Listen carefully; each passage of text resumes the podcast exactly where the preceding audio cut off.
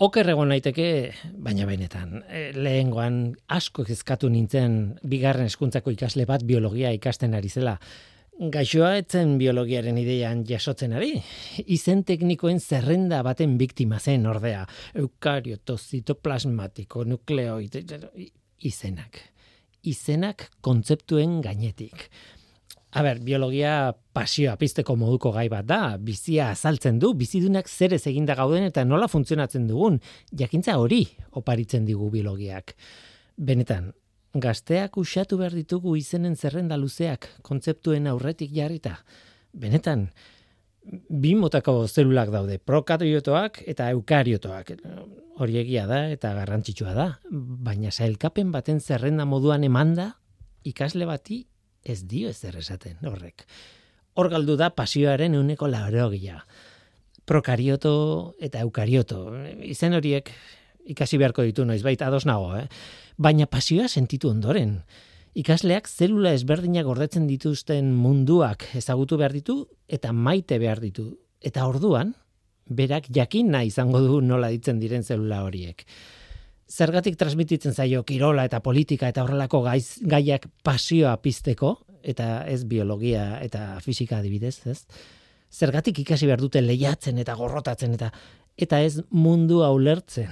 Zergatik ikasleek edo irakasleek esango diate behar beharrezkoak direla izen zerrenda horiek eta arrazoia izango dute. Baina berriz, azpian dauden kontzeptuek ikaslea engantzatu dutenean dira beharrezkoak. Orduan bai, izen zehatzak, komplexu eta sofistikatuak beharrezkoak dira zientzialarientzat noski, ikerketarako. Eta hurbilketa bat izan behar du ikasleak, bale, noski. Baina nire uste xumean motivazioa da lehentasunan erabe baten eziketan. Eta heldu batengan ere bai, divulgazioan aritzen gara hemen, eta izenak emate ditugu bai, baina izenek ez dezatela estali kontzeptua bera, ideia bera, ez? Nahiago dut jakinaraztea zelula urez betetako burbuliatxo bat dela azkenean, barruko hori zitoplasma deitzen zaiola transmititzea baino. Nire ustez ikasleari gauzak jakiteko grina piztu zaizkio. Bestela ez duz ezertarako balio. Ikasi bezain pronto ahaztuko ditu izenak eta ez da jabetuko, ba esate baterako, zein den benetako aldea elefante baten eta bakterio baten artean, zelula mailan. Zertarako izenak esango digute arrazoiarekin gainera. Prokarioto eta eukarioto hitzek trivialean jo, jolasteko jokatzeko besterik balio ez badute, ba zerbait gaizki egin dugu, ez? Eta prokarioto eta eukarioto bi hitz besterik ez dira, baina ikaslea ikasten ari zen nire aurrean eta zerrenda, berak zeukan zerrenda amaite zina zen. Buf, nik neuk ere ez nituen ezagutzen hango hitz batzuk. Azterketa bat gainditzeko balio duten hitzak dira, eta okerrena, ematen du ikasleek biologia lehen bailen baster dezatela diseinatuta dagoela zerrenda hori. Agian ez zaude nirekin ados. Eskubia duzu, noski baiet, ni ez naiz pedagogoa egia da. Ez ditut ezaguten irakaskuntzaren azken teoriak, azken metodologiak, eta behar bada oker nabil. Baina sentitzen dut, izenen zerrenda bat ikasteak, sailkapen bat ikasteak, ezin du izan modu eraginkor bat biologiaren pasioa transmititzeko. Berdin zait zein den teoria pedagogiko berriena. Nik neuk biologia maite dut, nik neuk ikasi dut. Eta badakit zergatik maite dudan. Ez dakit nola egin nuen zerrenda horiek sortzen duten kontrako sentipenak gainditzeko. En fin, ongi etorri norteko ferrokarrilera.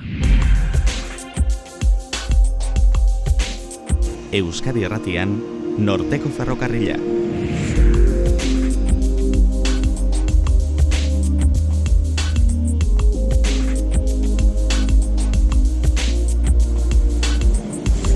Kaixo denoi zer moduz ni Guillermo Roa naiz eta entzuten ari zareten hau Euskadi Irratia.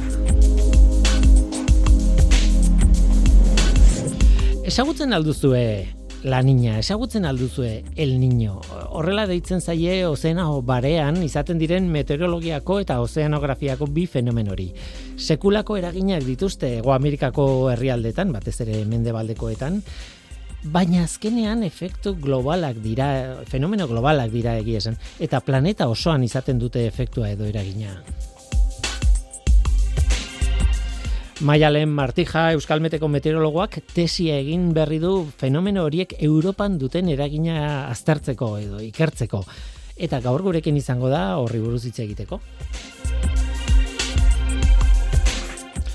Gainera berrikuntza asteari ikaso egin behar diogu. Aste horren barruan, Donostian, bertan egiten dien zientziari buruzko erakusketa bat jarri dute alderdi ederren kristalezko etxetxo polit baten barruan.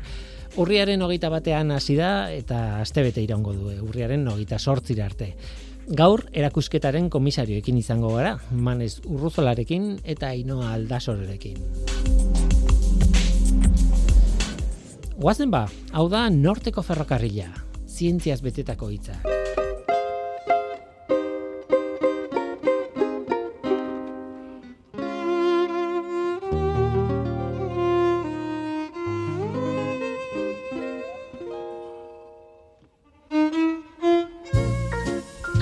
Oparirako bilduta daukagu planeta. Gazezko geruza polit-polit batean bilduta dago. Atmosfera ditzen diogu eta kanpokoek bisitatzen duten lurraren lehen zatia da, ikusten duten lurraren lehen zatia da. Kanpoko bisitarik izatekotan behintzat, ala izango da. Dena den, ez da opari bateko papera bezalakoa. Ez da apaingarri bakarra. Eta urratzen baldin bada planetak, berak jasatzen ditu ondorioak oparirako bilduta daukagu planeta mm, neurri batean atmosferarekin, baino geure buruarentzako oparia da, ez dezaguna aztu.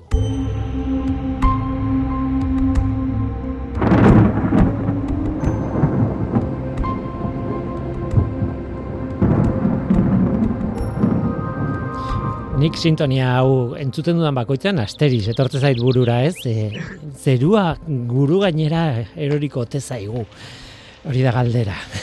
galdera hori ez dugu egingo, gaur, baina beste galdera potolo batzuk bai egingo ditugu. Kontua da, zerua, atmosfera, ikertzea oso zaila dela. Oso oso zaila dela. Zergatik, bazientzialariek egiten dutena da, ikertu nahi duzun hori isolatu, beste guztia berdin mantendu eta ikertu nahi duzun aldatu. Claro, atmosferan ezin duzu egin hori. Ezin duzu dena geldik utzi eta zurea bakarrik aldatu dagoena dago eta horrekin moldatu hartara. Maialen Martija Euskalmeteko meteorologoa, kaixo, ongitorri? Apa, egun egun. Eh, ondo ari naiz, ezta? Esan nahi dute meteorologo batek daukan problema ondienetako bat da, ba ez dela, esperimento errex bat ez direla bakarrik e, bi gauza edo hiru gauza eta orduan bata muitu ezakizu besteak geldi utzita. Claro.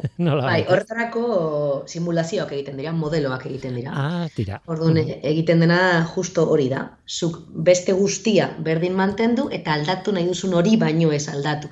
Eta ikusi, atmosfera zelan e, jokatuko lukeen aldaketa hori bakarrik izan da. Baina beti ere, bueno, ba, modeloa dira, simulazioa dira, eta horre ere badokate beraien, e, bueno, ba, esfidantasuna, ez, edo tarte bat, ez, ez e, erabat errealak ez direla, ez, baina horrelatrako egiten dira e, simulazio edo modeloak, erabiltzen dira justo horretarako, zuk esan duzunerako.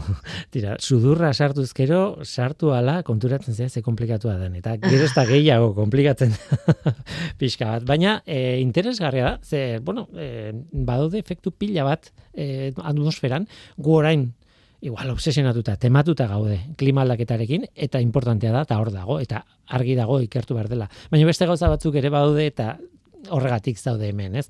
Aurten hirugarren urtez segidan okerrez banago la niña efektua daukagu.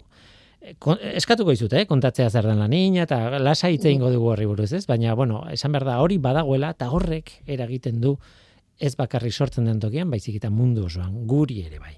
Eta orduan, e, bueno, horri buruz hitz egitea nahi nuen, zuekin, Euskal Meteko lagunekin, onintze salazarri planteatu nion, eta onintzek esan zen, aizu, Marialen Martijak, justo tesi oso bat dauka e, gai honen inguruan. E, duela ez asko irakurrita? E, irakurtzeko. E, duela ez asko entregatuta, depositoa eginda, ah, eta e, azaroan irakurtzeko. Azken txampa. Bai, bai, Eta orduan, zen muz daude? Hor, nik gogoratzen ditut garaia horiek oso, oso histerismo zea batekin. bueno, e, ni, nola, oitetan agoen irratietan eta berba egitera, ba, orkespena berak ez dit beldurra ematen, claro. baina, uf, kriston lana, e, kriston lana da, uh -huh. bat egitea kriston lana da, eta, bueno, are gehiago, bueno, ba, gu, edo ni egin dudan moduan ez, bai, beste lan batekin, konfinat, eh, kon, eh, konpaginatuta, familiarekin konpaginatuta, ezinezkoa ez da, baina oso zaila bai. Lan bai, oso egia da, eh, oso absorbentia da lan hori, ez? Eh, oso behartzaitu batzutan egun eta gaua, ez? Esan nahi dute burua horta, hortan jartzea eta eta zaila da. Gainera, zure tesia, bueno, eh, esan, zerri buruzko tesia egin duzu, galdera tipikoa, ez? Kasu honetan erantzuna da, el niño eta la niña, ziklo, esango dugu, bueno, oscilazio hori aztertzea, baina nola egiten duen, hemen, Europako mendebaldean, eta gainera, mm, garai, jakin batzuetan, udako eh, hilabetetan, bueno, azkeneko markadak aztertu dituzu eta bar, baina oso gauza lokalizatua, oso konkretua, in, testu inguru oso global baten barruan. Hori da arruitu nahuena. Haze ikerketa espezifikoa, ez? Bueno, es que enso fenomeno hau edo, el niño eta la niña fenomeno hau, asko ikasi eginda eh, neguan. Ze orduan esaten du bere, bere momenturik e, gailurrena. Orduan e, harrapatzen du fenomenoak bere gailurra. Eta orduan e, fenomeno horren eragina mundu mailan eta e, kasu honetan Europa mailan e, neguan, ba desente ikertu da eta ba gu hasiera batean eh egin genune, bueno, ba, lehenengo kalkuluetan ikusi genuen eh bueno, egin genune analisia eta nolakoa da uda e, urt, e, urtaro guztietan, ez? Nolakoa da urte osoan. Eta hor, pun, agertu zitzaigun uda. Eta izan zen oso, oso, zan zaten da, ba, ba, arraroa, e, e, oso ika, e, ikerketa gutxi daude udaren inguruan. Orduan, horregetik zehaztu, edo, e, ni, e, bueno, espezializatu egin naiz udan. Ze hori perezia zelako, ez edulako ikerketa handiak horren inguruan, eta, bueno, ba, hortik e, apurtzo bat, ba, beti, tesietan eta bueno eta, eta e, ikerketetan eta zientza munduan beti helburua da ez aurrera pausu bat egitea, ez? Edo ematea. Eta orduan ba hor aukera hori ikusi genuen eta eta horregetik udan e, ba, kokatu ginen edo edo espezializatu ginen.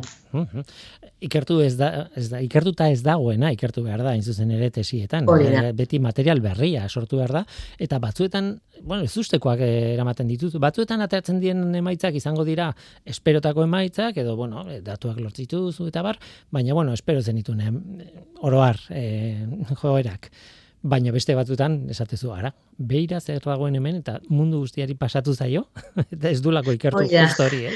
hori izan zen guri gertatu zitzaiguna bai, hori da. Hori da. Nire nire zuzendariak momentu da zezun baina u baina u hau penetan ondo dago eta nik uste hasiera batean berabe eso da sinistu ere egin eta berak ere repekatu egin zituela kalkula da espada.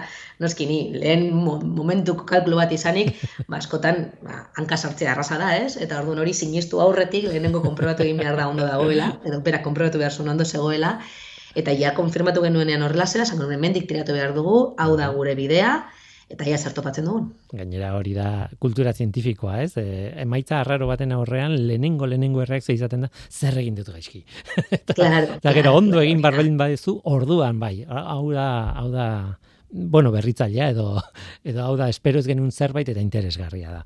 En, tira, enso aipatu duzu eta hasi baino lehen esan behar dute el niño y la oscilación del sur, beintzate eh, bueno, ez dakit eh, ingleseko eh, zeak izango dira, ez?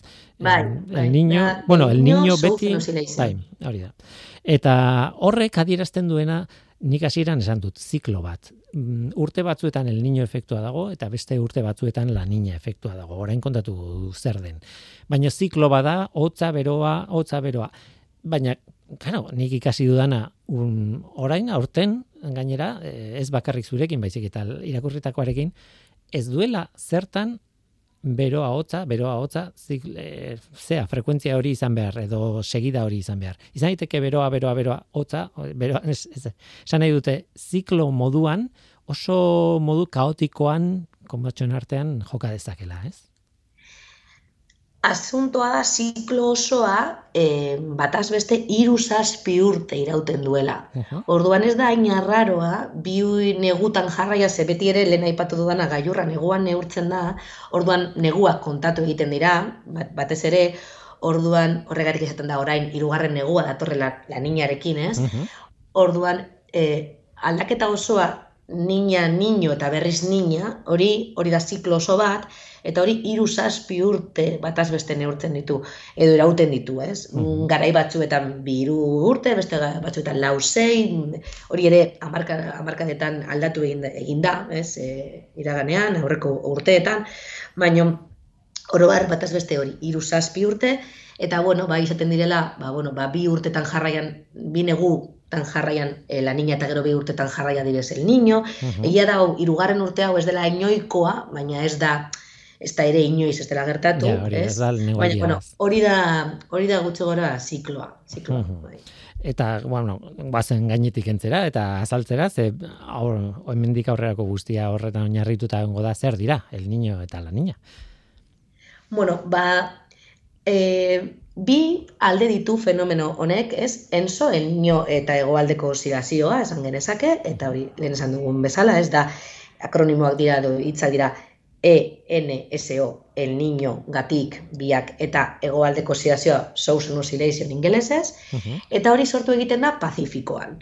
E, e, ozeano barean, ez? Gure ozeano barean, gu askotan, gure mapetan, baratu egiten dugu, jartzen dugunean mapa mundia, ez? Baratu egiten dugu ozeano baretik. Eta nik ustez garela inkonsiente, edo ni bintzat ez nintzen, hain handia dara, oso oso handia. Izugarri handia da, bai. Barkatu? Izugarri handia da, bai, barkatu, barkatu. Izugarri handia, bai.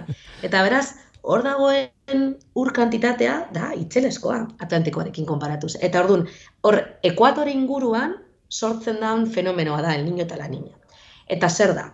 Bueno, ba, hor dagoen masa, e, e, ur masa, gainazaleko temperatura, uraren gainazaleko temperatura, normala baino opur bat altuagoa denean, el niño fenomeno daukagu, eta normala baino opur bat bajuagoa daukagunean, lan niña dugu. Hori da, anomaliak esaten dugu, no ez? Beti bataz bestekoarekin konparatuz, uh -huh. e, gradu bat, bi, altuagoa, edo gradu bat, bi, basuagoa bakarrik hori, gradu bat, bi, askotan pentsatzen dugu gradu bat atmosferan edo edo ozeanan gutxi dela. Baina, du, e, pentsa denezake, gu hogeta mazazpi gradukin, ondo gaudela, eta hogeta mazortzekin askotan, bueno, sukarra. Osea, edo, edo, edo hogeta ma, meretzekin, sukarra daukagu, eta beretan, gezke aurkitzen gara. Ba hor, e, gradu bakar hori, kriston energia eskatzen du, kristona, uh -huh. e, bomba atomikoa baino asko handiagoa, eta beraz, Hor, anomalia horiek sortzen denean itxaso, e, ozeanoan, e, bere eragina dauka atmosferan baita ere. Esaten da, ozeano eta atmosfera e, fenomeno akoplatua dela. Uh Batak eragina daukan bestean eta besteak lehenengoan, ez? Ozeanoak atmosferan eta atmosferak ozeanoan.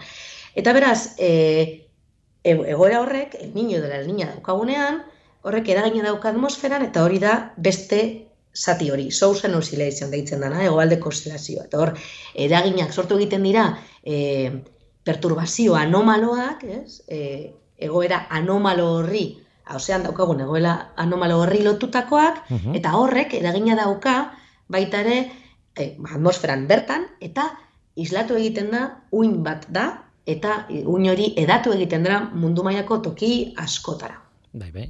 Perun adibidez, sekulakoa da bertan dagolako, bueno, bertan, esan dute e, mapa mundiari begira, eh? bertan bai. dago, eta Perun, edo Ekuadorren, eta bai. Txilen, eta sekulako eragina dauka, e, baina harritzen gaituena edo behar bada gure intuiziotik kanpo dagoena da e, gure gana ere iristen dela bere efektua, ez? Hori da, hori da inzuzen ere ba ez dakit datu harrigarriena guretzat, bai, hori da. Eta hor hor hasten dira zailtasunak. Ze esaten duzuna, Perun bertan gertatzen dana zuzenekoa da. Hau da, azaldu genezake oso harin. El niño daukagunean.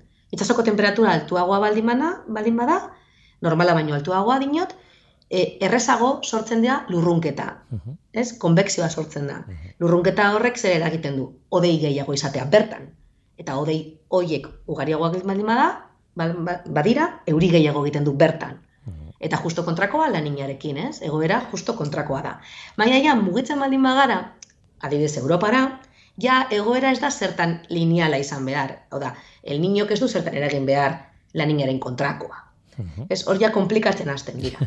Eta zola, zelan gertatzen diren e, uinerak eta horiek, bueno, ba, tren, uin tren nau mugitu egiten da, eta islatu joan baten da, eta e, bideratzen da jet korrontean. Uh jet korrontea, askotan, e, igual horrela entzun da, ez dakigu zer da, baina, baina askotan pentsatu dugu edo, edo entzun dugu, ez? Zelan, egazkin bat hartu Parisen, eta urtera joan, beharretuzula ekiz orduak eta alderantzko bidaia egiteko laburragoa dela. Bai, Hori esaten dugu, ez egai, egazkinek igo egiten direla jot korronte horretan, aprobetsatzen direla e, aize hoietaz, eta orduan harinago egiten dutela. Jot korrontea da, e, ba hori, berrogei gradu inguru, atitudeko berrogei gradu inguruan, dagoen e, aire edo bai, zorrota da bat, edo, bat, e, indartzua, eh? Laster bat, zorrota da bat, bezala, edo, ba, bueno. Hori da, hori da, hori da, hori da, korronte bat da, eta orduan, e, enzok, el niño eta, eta la niña eragiten dituen perturbazio horiek, anomalo horiek, e, tren uin, uin horiek, e, bertan atrapatu edo, edo geratzen dira e, trapat, atrapatuta, eta edatu egiten dira, eta bertan igota, heldu egiten dira, e, ba, gurin Europarantz eh, urruti gaude. Beraz, eh, zuk esaten duzuna, efektua ez da zuzenekoa, oso komplikatua da, eta zuen emaitzetan irakurri dut, eta asko gustatu izan zait. Eh, oso harreman sendoa daukagu, el niño eta la niñarekin, hemen Europan, baina oso aldakorra da. Horrela jokatuko du beti, ez. Eta azten zara sartzen zure tesietako datuetan, eta bueno, datu batzuek e, e, patroi bat ematen dute, beste datu batzuek ez, beste bat, osea, oso komplikatu, oso e, nolabait badakigu eragina egon badagoela, baina oso zaila da esatean mm, olakoa da. Olako patroi bati jarraitzen dio. Bai, eta gainera zuk esan duzuna aldatu egiten da garai batzuetatik besteetara. Eta zergaitik, hori da, bueno, hau izan da, azken urteetan e, aurkitu den emaitz bat, eta nire tesian egin duen taldean, ikerketa taldea horretan, horretan e, daude oso murgilduta, eta hor, e, bueno, ba, benetan e, horren inguruan ikertu egin dute asko, e, azaltzeko justo hori, ez, e, askotan, e, ba, azken e, pasan hogei urte, duela amar, amar hogei urte, esaten zala, ba, el niño que zeula, ez zeukala eraginek Europan, eta toki askotan, eta zer gaitik. Artzen zelako seriosoa, ez, geneukan, e, ba, tempera, azken e, berrogeta urteteko seria, eta ikusti egiten zania, erlazioak zeuden e, el niñoren edo la niñoren zikloekin. Eta esen topatzen ez ez, ez?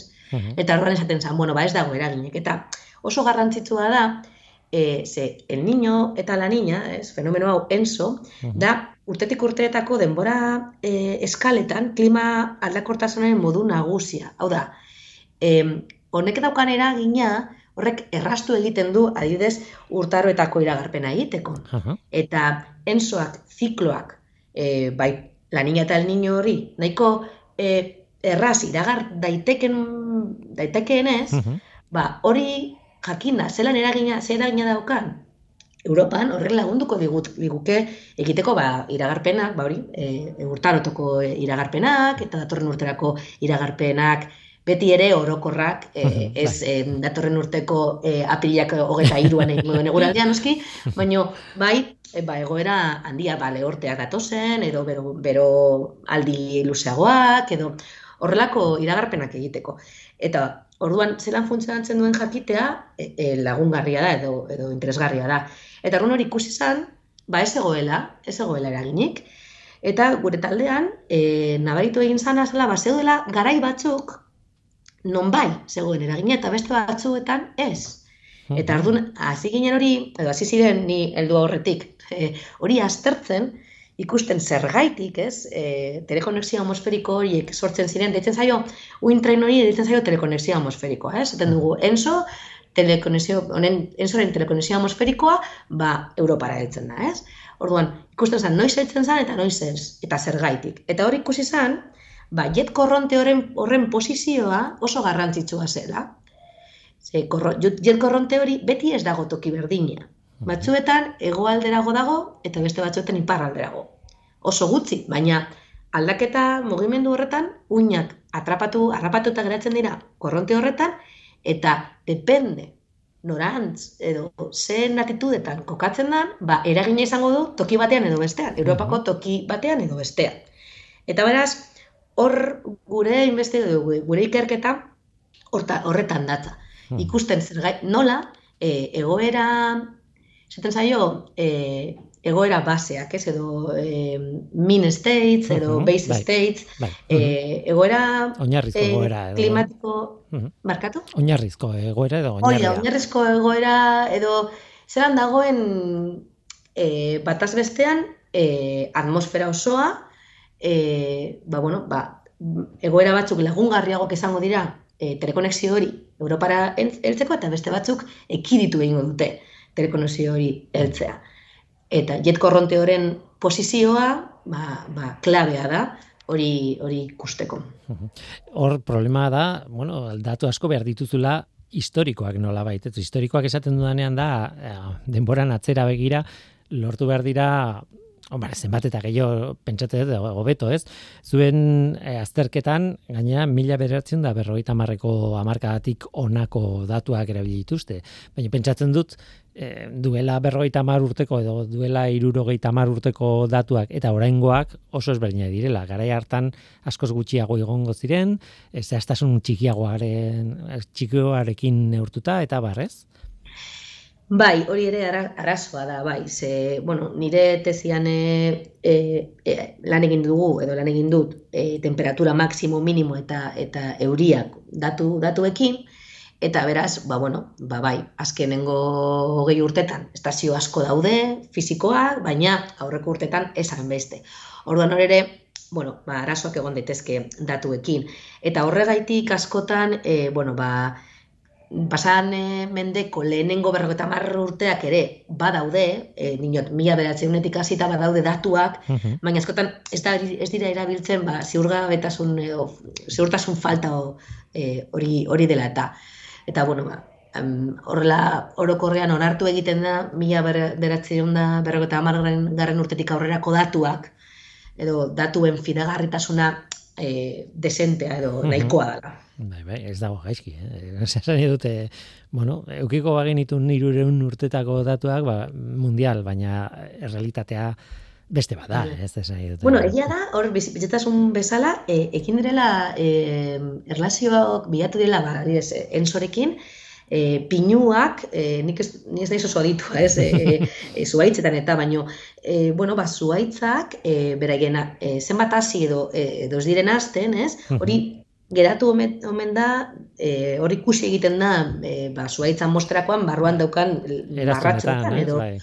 orduan, hori ere egin dira ikasketak edo edo ikerketak, hori, e, ba, lehorte e, garaiekin, edo ur gehiago dagoen garaiekin, edo e, temperatura altuagoakin, edo argi gehiago edo gutxiago, eta hori ere erlazionatu egin da enzoekin, e, e, aurreko ba, urte asko urte gehiagotan, pasaran mende, mende osoan. Bai, bueno, ni horretan ez, ez nahi Bai, egia da, e, zientziaren, e, bueno, meteorologiaren nolabait, e, arlo oso zabala, ez, dendrokronologia, diten den, ez, e, jakitea nolako klima edo, edo gura, bueno, ez dakit, hor non dagoen mugan, izan den denborarekin e, hori, mm, eraztu nahi begira, ez? E, bueno, egurrari begira, ez? E, Baina egia da hori ere, horrek ere, ematen dizu pista ez zuzena, eta e, ez dizu, ez daukazuna da, duela irurun urte, ba ez dakit, itxasoaren gainazaleko uraren, temperat, esan nahi dut gauza oso zehatzetan, eta, karo, falta ditugu datuak, ez? Hori da, baina, bueno, bai, badaudela ikerketak eta paleoklimatologian, eta, bueno, ikerketak asko daude, eta, bueno, ba, jendeak eh, horretan ere badabil. Bai, bai. Tira, eh, ez dakit, bukatze hartzaude tesiarekin, eh, argi dago, eh, konexio hori existitzen dela, sekulako lana egin duzu urteetan, baina jendeak galdetuko dite, ja, ez diozu galdetu klima aldaketari buruz. eta e, aipatu ez hasieran baina ez diozu galdetu. Claro, e, gauza bat da, esatea, dena ez dela klima aldaketa. Hori ere badagoela adibidez el niño la niña, eta beste hainbat fenomeno badaude atmosferan eta eragiten dutena. Baina beste gauza bat da esatea, ez dagoela erlaziorik haien artean, hori gezurra da, badago erlazio bat ere el niño la niña eta olako fenomenoak eta klimaren klimaldaketaren artean, ezta? Bai, bai, noski eta eta daukaten eragina. Eh, ez dut aipatu jet korronte hori zergaitik aldatu egiten da e, posizioz. Hori aldatu egiten da, gradiente termiko horizontala dela eta, hau da, e, itxasoan, e, adibidez, Ipar Atlantikoa eta Ekuadorearen arteko e, aldaketa termikoa, ez? diferentzia termikoa dela eta horrek eragiten du posizioa jetan, jet korrontearena. Beraz, adibidez, gara, e, urte honetan Atlantiko asko beratu egin dala, bueno, ba, horrek ere badauka bere eragina jet korrontaren posizio horretan. Eta beraz horrek ere eragina dauka e, tren uin honen e, ba, bueno, ba, noran, noran helduko dan eta non izango duen eragina. Beraz, dana da horrela zen.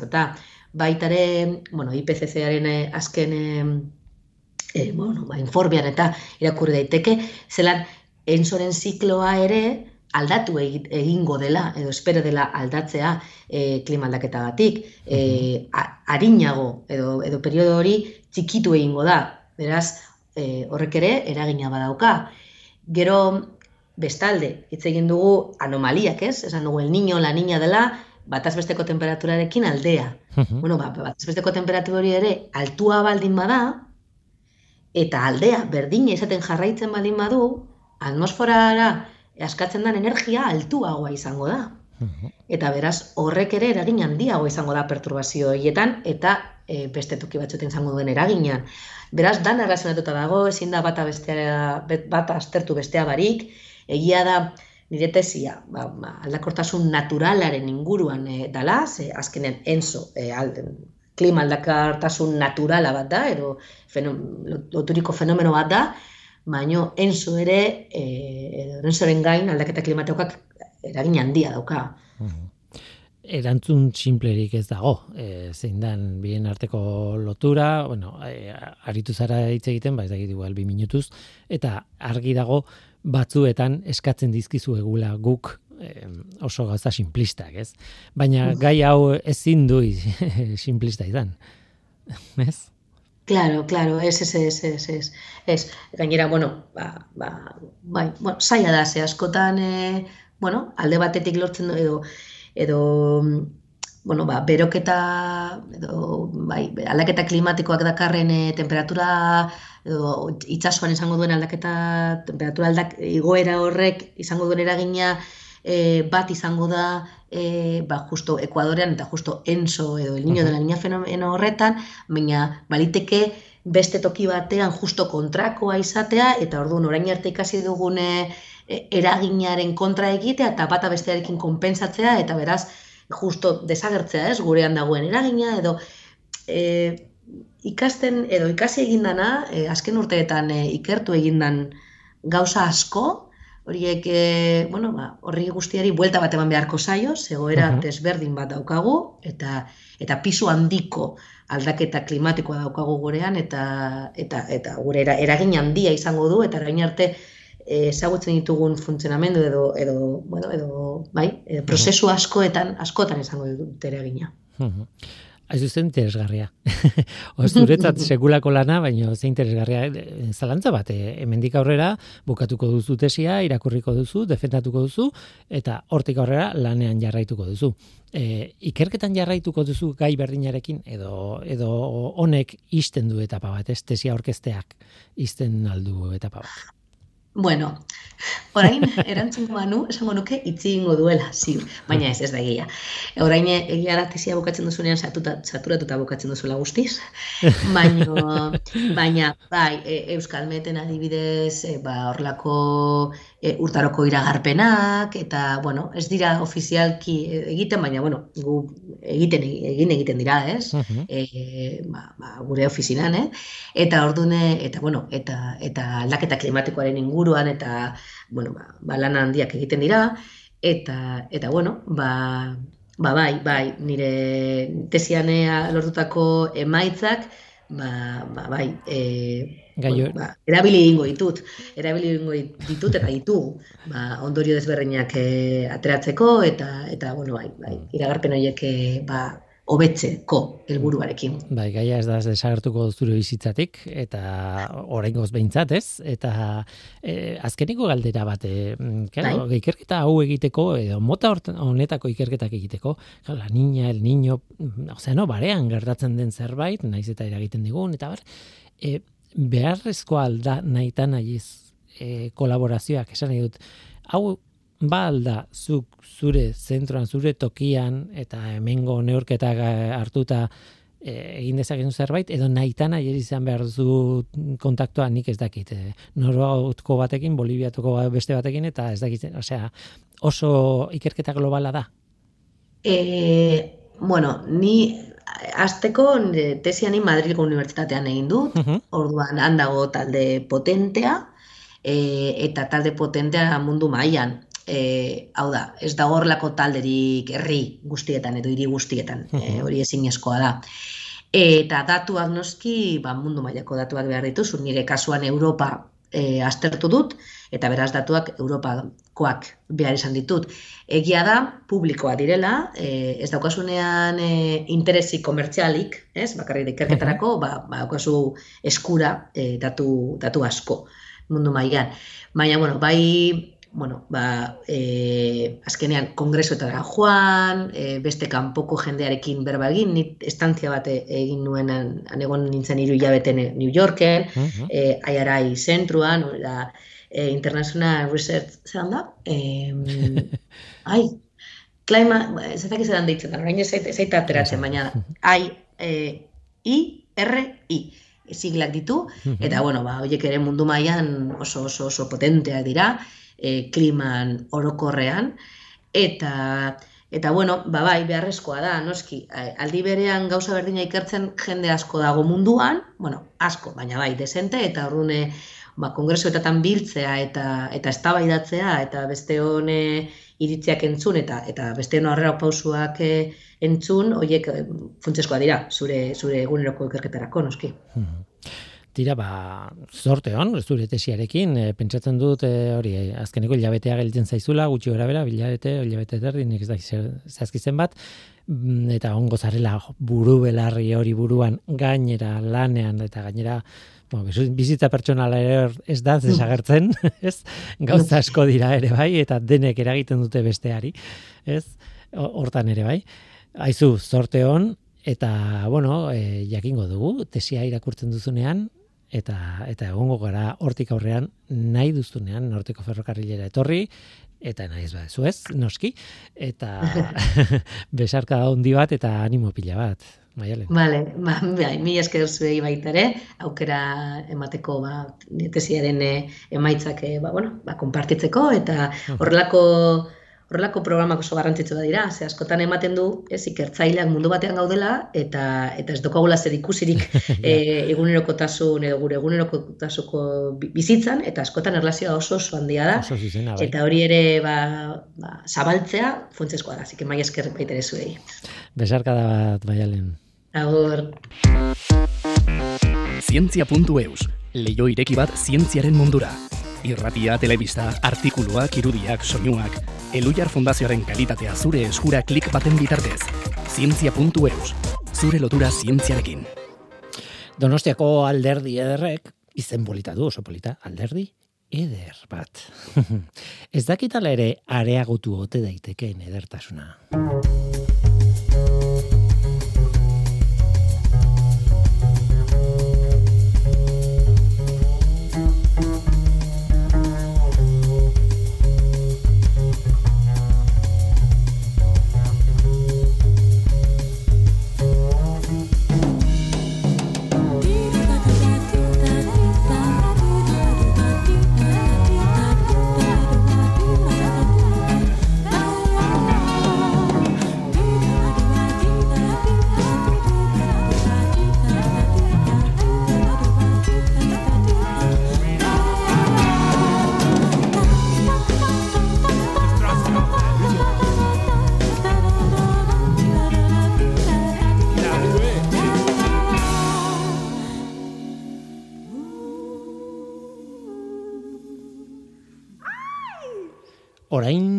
Badago proposamen bat alderdi eder ez dakit nola esan, apaintzeko behintzat, ez?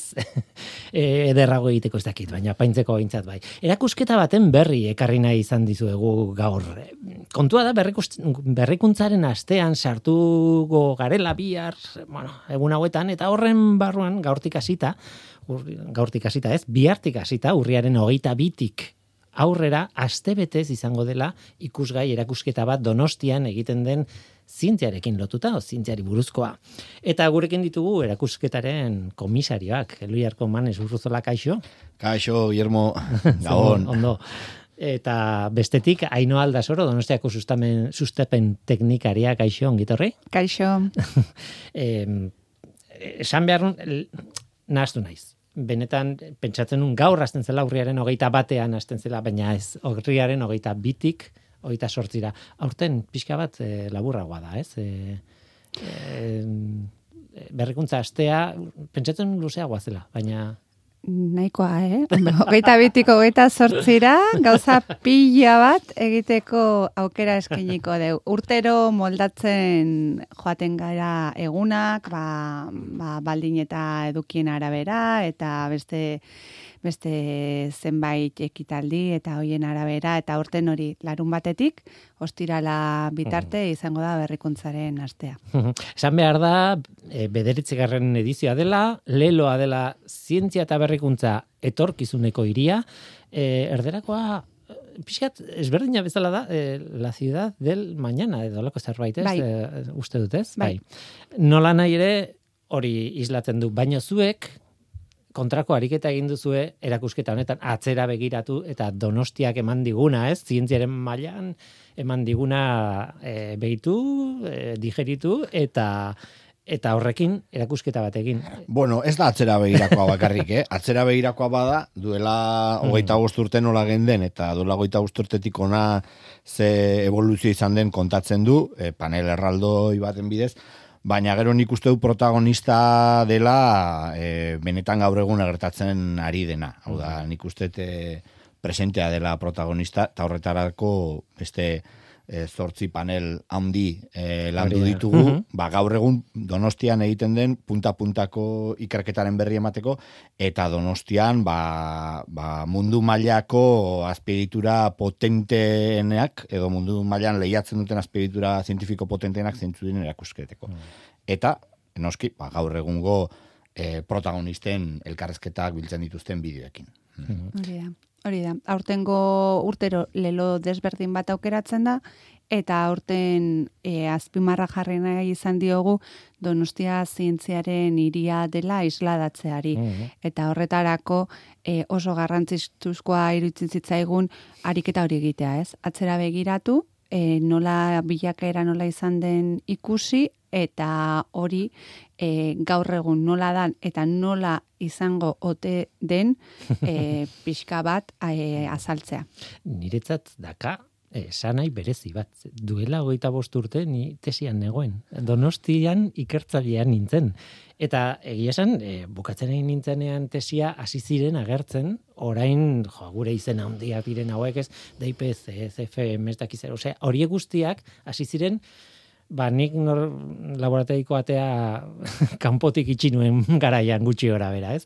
Eta, claro, e, nik ezagutu nun kronograma, gero egingo du kronograma, baina manesek aipatzen zuen duela goita bost urteko goera horretan, hor negoen nik, orain nago hemen irratian, ez? Baina, eta orduan ezagutu nun ura, eta hau ezagutzen dut oraingo egoera irratitik eta nire lanbidetik eta zeharo aldatu da, da pasada bat. Eta orduan horregatik esaten dute, sentipen berezi bat, alkala, evoluzio horrek, ez, niretzat, nine balago sartuta beste bai. mundu hartan. Duela hogeita urtetik ona, bai, e, denek aitortzen dute, ez da, donostiako ikerketaren e, punta-puntako izarrak diren horiek ere hori esaten dute, evoluzioa bai. benetan ikaragarria izan dela, eta eta aurreikuspen optimistenak ere, bai. ditu dituela, ez da. Bai. Guk hori e, oso garbi geneukan, ze beti bueno, gure izaera dela medio, ez, garapen agentzia garen ez, aztertzen dugu bairiaren e, egoera hori, e, ze arlo lantzen dian, e, ze sektore, eta bar, eta bar, eta hor, e, argi ikusten genuen, bai zientzia berrikuntza teknologiaren inguruko e, mundu horrek e, oso pixu handia zeukala ja zenpaki konkretuetan, ez? E, makroekonomikoki zehaztu daitezkenak eta eta hori zela ba, lanketa baten ondorio, ez? Eta gaur egun hori beste hiri batzuekin alderatuta, ba, pixu garrantzitsua daukala eta e, ia e, oso denbora gutxian, ba, izugarrezko apostua egindanaren seinalez. Eta hori irudikatu izan nahi e, izan dugu ardatzoietan, ez? Manesek komentatzen zuen bezala. Ba, ba, bai bilakaera, bai ze eraikin eta infrastruktura dauden erabat esanguratsuak donostian, eta hori ezagutu, ez bai dakizkigu.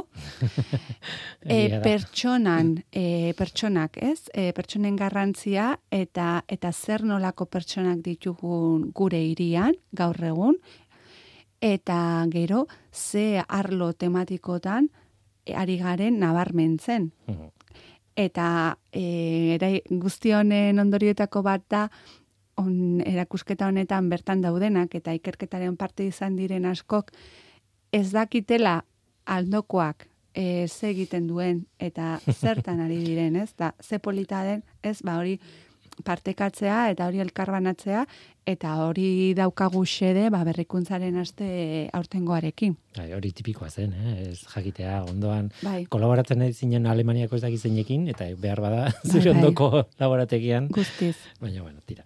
Em, erakusketari buruz itzein behar dugu, bai. hain zuzen ere, orain azaldu duzun hori, da islatzen dena e, paneletan eta bar. E, Lendabizi gutxi da esaten, alderdi ederren esan dugu dagoela instalatuta, baina, e, eta hau manesen e, e, hitz testualak dira, kristalezko etxetxo polit baten barruan.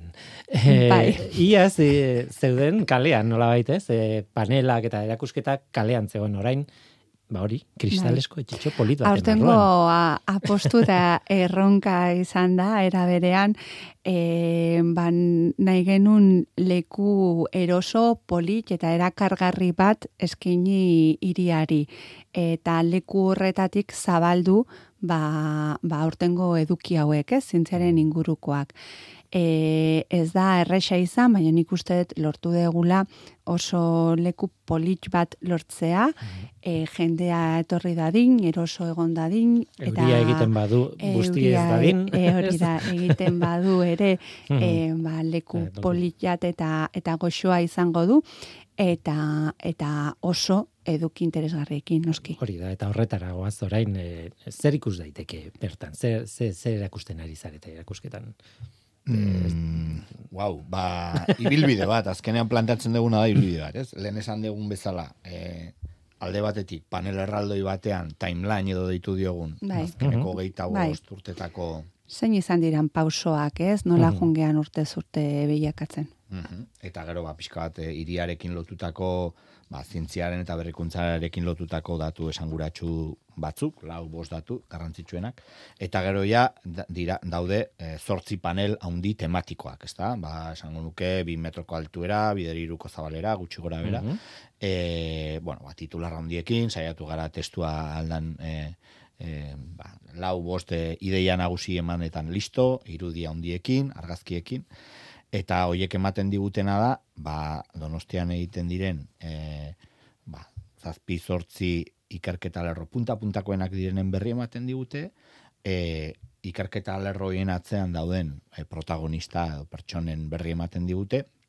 eta gero ikerketa lerro potente-potente hoiek garatzeko ezinbestekoak diren, ba, donostiako punta-puntako azpiegituren berri. Mm Kuantika, kosmologia, neurozientziak, nanozientziak, biozientziak, adimen artifiziala eta material berriak apuntatu ditut. Hmm. Eta hor eh, gogoratu nahi dizut, e, bueno, zuk beti esaten diazuna, ez? E, donostia e, zientzia kontzentratua duela, ez? Nola baitez, e, daukan tamainarako proportzio, hor dago esaldi bat oso berezia, ez? Eta erantzun bat oso berezia esaldi horretarako. Manesin eta bai. bion arteko gauzak. E, Bueno, aste honetan, eh, aste honetan irakurri dut, gero esango dut hori, eh, irakurri diot, aste honetan, eh, ba, donostia izango dela segurenik eh, munduan, bere biztanle eh, kopurua kontuan izan da zein den, ez da, hiri, e, tamaina Erdikoa. erdiko, edo Bai, txiki bai, bai. xamar baten iria da, munduko beste urbe erraldoi batzukin konparatuta, baina e, irian dauden e, nazioarteko ikertzaile kopurua kontuan izan da, hau da, ba, donostia, ez da, berreun mila biztan ditu, bai, Bos mila e, ikertzaile baina gehiago daude donostian, zientzian da berrikuntzan lanean, e, berrogei herrialde baino gehiagotakoak direnak. Eta horrek bihurtzen du, donostia, ba, seguruenik izango da munduan, ba, proportzioan edo unekoetan, portzentaian, ba, ikertzaile gehien ditun e, hirietako bat, ezta? Mm. Eta hori ez diot nik, hori azte honetan Pedro Miguel Etxenikek esan du, beraz, e, e, e, guz, nor garagu esateko hori ez dela horrela. Claro. Bai da. bai, bai, egia da. Proportzia sekulakoa da. Ba, proportzioa sekulakoa da eta eta hori da isladatu nahi genuena, ez? Gaur egun e, tamaina erdiko hiri bat izan da Mhm. e, Euskal Herriko sare ofizialearen mm, e, kide diren hogeita bederatzi erakunde daude Donostian. Mhm. Donostialdea ez, eh? Donosti, osea, Donostia- gu e, iria gara. Udalerrian. Et, bai, udalerrian, hogeita bederatzi. Bos mila talareun pertsona inguru e, hortan lanean. Eta horren e, gastua esaten dana ez, peibekiko eta bar, bikoma behatzi batean e, dago jada. Eta hori da, e, europear mediaren gainetik dagoena. Eta guzti horren islada gaina e, ez da oe, hortan bakarrik ez.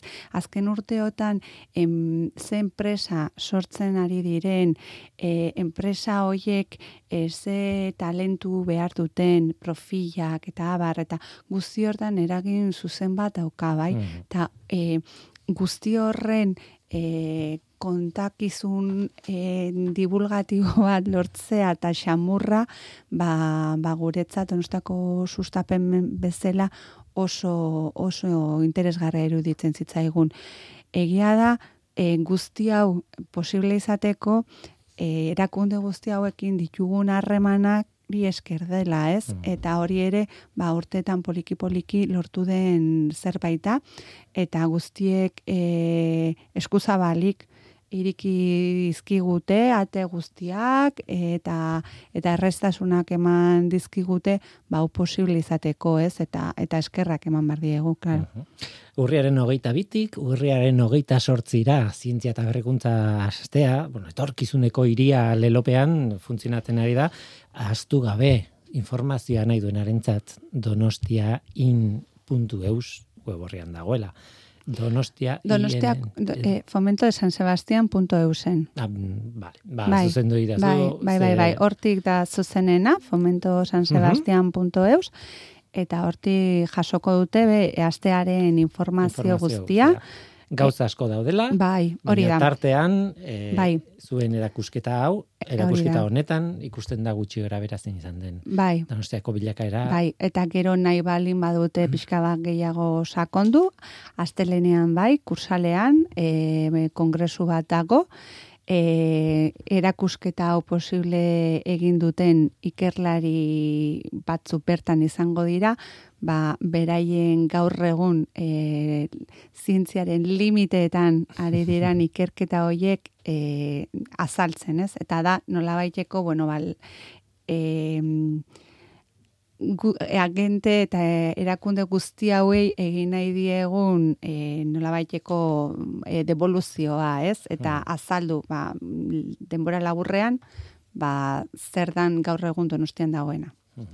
Tira, ba, hortxe amua, eta orain sardu dadila nahi duena, eta ikus dezala erakusketa hau, eta parte hartu dezala bestelako e, jardueratan. E, Ainoa aldazoro, eskerrik asko gurekin izateagatik, Bai, manez urrozola, eskerrik asko, besarkada bat bioi, eta zorte hon aste honetan. Eskerrik asko, Nik bukatzeko gauza bat esan behar dut, eh, nahi duenarentzat, beste, bueno, amu bat botako dut, Kristina Enea fundazioarekin batera, izango garela, eh, Santelmo Museoan donostian ere bai, ostegunean, eh, urriaren hogeita zazpian, arratsaldeko zazpiretan, bueno, gure elikadura, klima aldaketa eta gaur egun erabiltzen dugun bueno, elikadura sistema, garraioa, industria, horri buruz hitz egiten Iker Aranjuelorekin eta Amaia Aierberekin nahi duenak, ni neu egongo naiz hor moderatzaile, nahi duenarentzat. Hoxe, ostegunean Santelmo Museoan. Eta gu bagoaz. Some people call me the space cowboy. Yeah. Tira un año gaurkoa, gaur gurekin Maialen Martija Manes Urruzola eta Aino Aldasoro izan dira irurei eskerrik asko eta eskerrik asko zuri ere bai entzule gurekin izateagatik. Badakizu, gu hemen gaude. Norteko, abildua, eitb.eus Gaur teknikariak eh, Mikel Olazabal eta Hans Dickman izan dira eta mikroren aurrean ni Guillermo Roa eluiar zientzia taldearen izenean datorren astean gehiago ordu arte ondo izan Agur. Don't you worry, no, baby, no, don't worry. Cause I'm right here, right here, right here, right here at home. Cause I'm a picker, I'm a grinner, I'm a lover, and I'm a sinner. Play my music in the sun. I'm a joker, I'm a smoker.